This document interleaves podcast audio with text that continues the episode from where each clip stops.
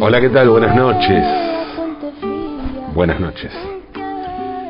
Hace poco les hablé de Roberto Carlos y les conté la historia de una biografía aparecida en 2007 llamada Roberto Carlos en detalles. Su autor era Paulo César de Araujo, periodista, historiador y fan confeso del rey de la música de Brasil y del mundo. La biografía es una investigación muy minuciosa, muy rigurosa, y es la primera que se hizo no sobre la obra, sino sobre la vida y la obra de Roberto.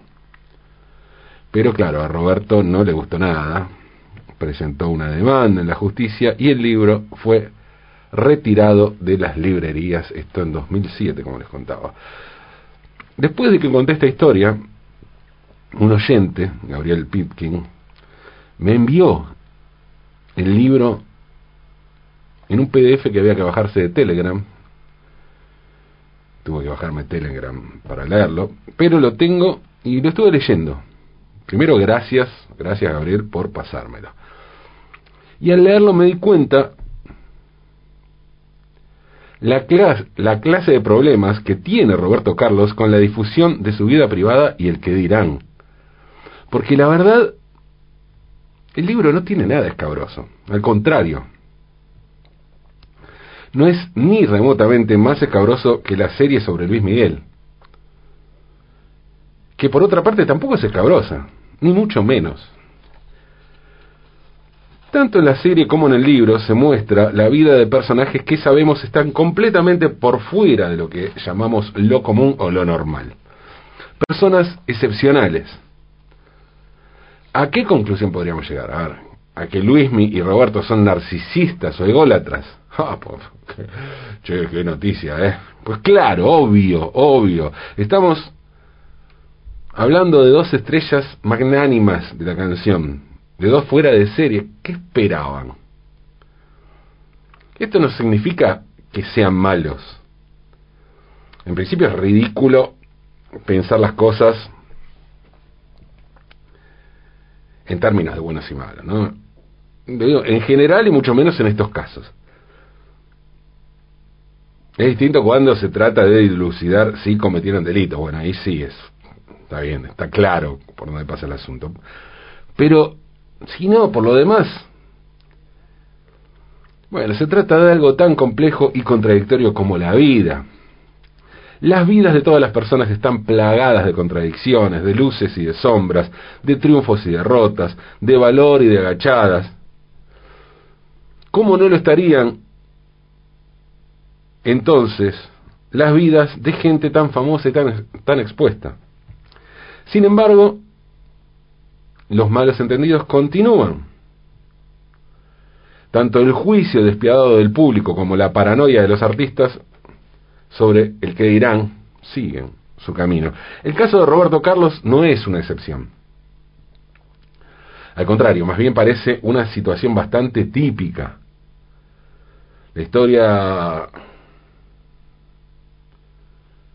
de un escritor que escribe una biografía, a eso me refiero con típico, ¿no? De una biografía, de una estrella, la de un editor que la edita y la de esa estrella que recurre a la justicia buscando algún tipo de escarmiento. Esto en Hollywood es moneda corriente. Sin embargo, la historia de Hedy Lamar contra la editorial McFadden Bartel es la de una demanda increíblemente inusual. Porque el libro que llevó a Hedy Lamar a demandar a esa casa editora fue su autobiografía. Hedy Lamar había sido calificada como la mujer más bella del mundo en las décadas del 30 y del 40 del siglo XX, 1930-1940, y con su autobiografía, escrita en 1966 por dos ghostwriters, escritores fantasma, estos que se contratan y no ponen la jeta, Lamar esperaba hacer resurgir su carrera como actriz, pero cuando leyó el texto final de Ecstasy and Me, Éxtasis y yo, lo calificó de ficticio, falso, vulgar, escandaloso, difamatorio y obsceno. Y lo peor es que no estaba tan errada. No estaba nada errada. El juez, lógicamente, falló en su contra. ¿Cómo va alguien a contradecir lo que dice su autografía? Entonces la publicación siguió su curso, el libro se editó y se editó con su firma. Y Lamar recibió publicidad, sí, pero un tipo de publicidad que no le interesaba ni un poco, no quería ni cerca. Los lectores se enteraron, leyendo el libro, de cómo ella y su tercer marido, John Loder, intentaron superar el récord que les había contado un conocido, que consistía en tener sexo 19 veces durante un fin de semana. Se enteraron también de cómo otra de las parejas de la mar contrató a un equipo de escultores y artistas de maquillaje para hacer una muñeca sexual de goma idéntica a ella. Y también se enteraron de cómo cuando era cuando la mar era adolescente apareció en un drama romántico checo-austríaco, una película llamada Éxtasis, de allí el nombre Éxtasis y yo de la autobiografía. La película era del año 1933 y y así Hedy Lamar se convirtió en la primera actriz de la historia en fingir, en realidad en protagonizar, no en fingir, sino en actuar un orgasmo en una película. Pero lo más llamativo, todo eso decían las memorias, pero lo más llamativo fue lo que las memorias no decían. Y no decían que durante la Segunda Guerra Mundial, Hedy Lamar desarrolló un sistema de torpedos guiado por radio y la tecnología de espectro ensanchado que potenció y que se, se iba después se iba a desarrollar mucho más. Y y que después se iba a derivar en la banda ancha para teléfonos celulares y conexiones Wi-Fi. Eso inventó Hedy Lamar y eso no decía su autobiografía. Hedy Lamar se llamaba en realidad Hedwin Eva María Kisler nació en Viena el 9 de noviembre de 1914 en un hogar de judíos de clase alta. Su padre era banquero y su madre concertista de piano. La crió una institutriz que le enseñó alemán, francés e italiano. Y su padre además le enseñó ingeniería. Pero ella quería ser actriz. A los 15 años empezó a faltar a la escuela y consiguió un trabajo como secretaria de guiones de estudio de cine. Entre los 17, entre los 16, perdón, los 17 años, actuó en cuatro películas alemanas. Y a los 18 interpretó el famoso papel de la película Éxtasis de Gustav, Gustav Machati, Machati, no sé cómo se dirá esto en checo. Em, ella interpretó a una joven novia llamada Eva y, y ahí aparecía una escena donde ella, tras darse un baño, obviamente desnuda, se encuentra con un robusto ingeniero llamado Adam, Adam y Eva, y experimenta todos los placeres que su marido impotente no puede darle. Y la película tiene además eh, la particularidad de que, bueno, obviamente lo del orgasmo fue, el primer orgasmo fue escandaloso, pero además fue la primera vez, de las primeras veces que se mostraba de manera tan explícita a una mujer siendo infiel. En un plano de cerca, Eva jadea, gira la cabeza hacia atrás y se agarra el pelo. Sí, sí, el éxtasis, el goce, el orgasmo, aquello que el cine nunca había mostrado, al menos no al cine comercial, la película generó tal escándalo que fue denunciada por el Papa Pío XI. Y desde entonces Hedwig Kisler fue calificada como la chica del éxtasis. Uno de sus muchos fans fue un fabricante de armas que era el tercer hombre más rico de Austria. Friedrich Mandel. Hedwig conoció a Mandel, una cosa lleva a la otra, y tras un compromiso de ocho semanas, ella y él se casaron. Hedwig era muy chica y venía de un hogar muy rico, de modo que el lujo no la impresionaba. Además quería ser actriz. En cambio su marido quería lucir a su bellísima esposa como una figurita decorativa. Típico, el chabón se calentó al ver la película, pero en cuanto se casó no quiso saber nada con que su esposa fuera protagonista de aquello por la que la había conocido, porque la había deseado tanto, ¿no? O sea, no actuara más en ese tipo de películas ni en ninguna película. Un posesivo, un violento. Hedwin eh, dijo sentirse ahogada hasta la muerte por el lujo, mientras tanto, Mandel estaba tan, tan obsesivamente celoso y posesivo que intentó comprar y destrozar todas las copias de Éxtasis. Obviamente se negó a que ella fuera al teatro, visitar a sus amigos. Mm, y de repente la actriz que había interpretado el primer orgasmo en el cine era una mujer trofeo, sentada decorativamente en las cenas de negocios que organizaba su marido mientras él hablaba de armas y de negocios, claro, con sus poderosos invitados, entre ellos, entre ellos, entre quienes estuvieron en esas cenas, Benito Mussolini. Hay varios relatos contradictorios sobre el final del matrimonio. En su autobiografía, quien todavía era Hedwig Kissler, dice que le dio somníferos a una sirvienta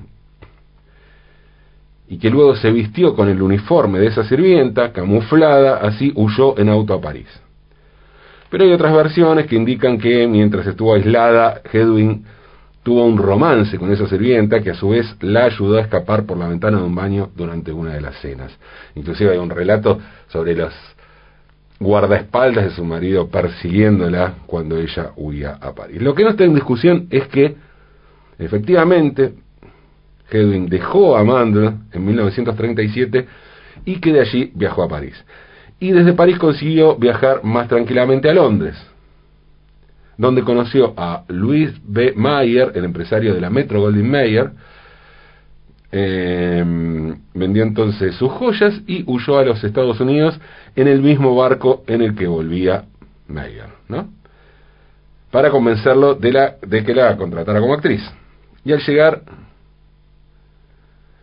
a, los Estados Unidos, ya tenía un contrato de siete años con la Metro y un nuevo nombre, Hedy Lamar. En 1938, con, ese nuevo nombre de Hedy Lamar, apareció, tuvo un papelito pequeño en una película de Hollywood, Algiers, y el público y los críticos se quedaron fascinados. Un crítico escribió, es joven, vital y segura, y va a ser una sensación. Uno no se da cuenta de si sabe actuar, es tan bella. Curioso, ¿no? El, el elogio. Y sí, Hedy Lamar era bellísima, bellísima.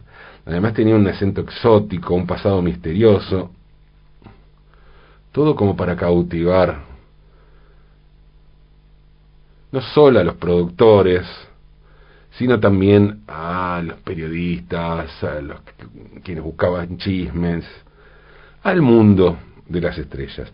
Bueno, enseguida fue convocada para protagonizar varias películas, algunas de las más recordadas de la mar fueron Boomtown, Boom, perdón, con Clark Gable y Spencer Tracy, eh, mi espía favorito con Bob Hope y Sansón y Dalila de Cecil DeMille, eh, que fue la película más taquillera de 1949. Aquella muñeca con piel de porcelana y cabello rojo, como la calificó un crítico que seguramente estaba muy caliente con ella, eh, tenía todo para ser una figura que fascinaba a la prensa. Pero a ella, además de actuar, le gustaba inventar. Y mientras otras estrellas de Hollywood estaban en fiestas o buscando los flashes, Lamar se quedaba en casa, donde había montado un taller y laboratorio experimentando con un diseño para un semáforo, una pastilla soluble, como probaba distintas cosas. Lamar había retomado los estudios de ingeniería por su cuenta, de manera absolutamente autodidacta, que había comenzado con su padre, todo esto durante el encierro a la que, al que la confinó su primer esposo, y había experimentado con las armas que comerciaba su entonces marido. Muy lejos, ¿no? De ser ese objeto que, pretendía el marido posesivo. Bueno, su idea más revolucionaria fue una que ella deseaba, esperaba, que ayudaría a los aliados en la Segunda Guerra Mundial, y con la información que había obtenido sobre armas en las escenas organizadas por Mandel, inventó un concepto de sistema de cambio de frecuencias para evitar que los enemigos interfirieran con las señales de radio entre un avión y un torpedo guiado y de esa manera sus comunicaciones saltarían simultáneamente a nuevas frecuencias. Trabajando con el compositor vanguardista George Antheil, Lamar registró una patente en 1942, pero su invento fue rechazada por rechazado por la Armada de los Estados Unidos. ¿El motivo? No lo entendieron. En realidad era, muy, era algo muy adelantado a su tiempo. Era algo útil, pero que no había la tecnología para usarla. Décadas después se comprobó que sus inventos habían sido incorporados en la tecnología de los celulares, como les contaba antes. En 1996, cuatro años antes de su muerte, a los 85 años, la Electric Frontier, Frontier eh, Foundation, una organización que defendía los derechos en el mundo digital, la honró a ella y a Antel con su premio a los pioneros fue reconocida en los últimos años de su vida como una gran científica, una científica que había hecho un aporte fundamental, porque eso se pudo usar recién con la aparición de los teléfonos celulares. Después de que en Hollywood el trabajo como actriz comenzara a escasear, Hedy Lamar se mudó a Florida y allí vivió hasta su muerte el 19 de enero del año 2000. Y bueno, ahí solo pasó a ser noticia, que cayó en el olvido, digo, de la, de la fama y del mundo del espectáculo, solo fue noticia por cosas como robar en algunos negocios, hacerse una cirugía plástica muy bizarra, o cuando publicó y luego repudió su propia autobiografía. al respecto la cosa fue así. En 1965 Lamar firmó con la propia Metro Golden Mayer un contrato de 200 mil dólares, que era una fortuna para la época, por publicar sus memorias.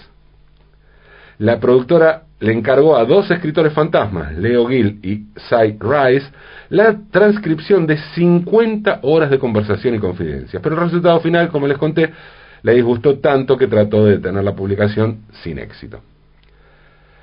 Ella, ¿no? que había protagonizado el primer orgasmo en el cine, pero que también fue la inventora de la banda ancha, de repente estaba siendo humillada socialmente. Se la estaba ubicando en el lugar del que siempre había huido. Inclusive cuando se trataba de hombres poderosos amigos de Mussolini. A Hedy Lamar se la consideraba una actriz fracasada y una vieja amargada que había tenido muchos matrimonios porque ningún hombre la soportaba. Esa era la construcción que había en torno a ella. Y es lógico. Esto de que ningún hombre la soportaba. Es muy difícil para un tipo moldeado en el deber ser del macho proveedor estar al lado de una mujer al mismo tiempo, tan bella como talentosa. Y es muy difícil para una mujer con estas características vivir en un mundo así. En Hollywood, Hedy Lamar siempre buscó romper el estereotipo al que le habían relegado. Ella quería grandes papeles con grandes directores y soñó con que Orson Welles la llamara para interpretar a Lady Macbeth. Algo con lo que persiguió a su agente hasta la obsesión, pero no lo consiguió. Hedy Lamar tuvo también un pequeño grupo de fans incondicionales que le transformaron en un emblema de la lucha contra los prejuicios sexistas y hoy su historia resulta reveladora. Y en eso, como en la tecnología, también parece haberse adelantado a su tiempo. Tanto que en su autobiografía se puede leer esta confesión sobre esa belleza que fascinaba a todos los hombres, pero que fue también, como dice, su condena. Y al, al respecto escribió lo siguiente, mi cara me causó tragedias y dolor de corazón durante cinco décadas. Mi cara es una máscara que no puedo quitarme. Siempre tendré que vivir con ella. La maldigo.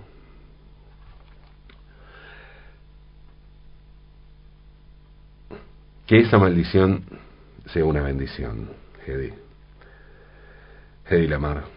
La bendición de, de una mujer incomprendida, abrumada por una belleza infinita.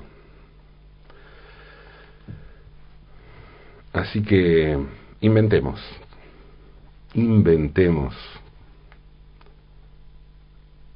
aunque es de noche.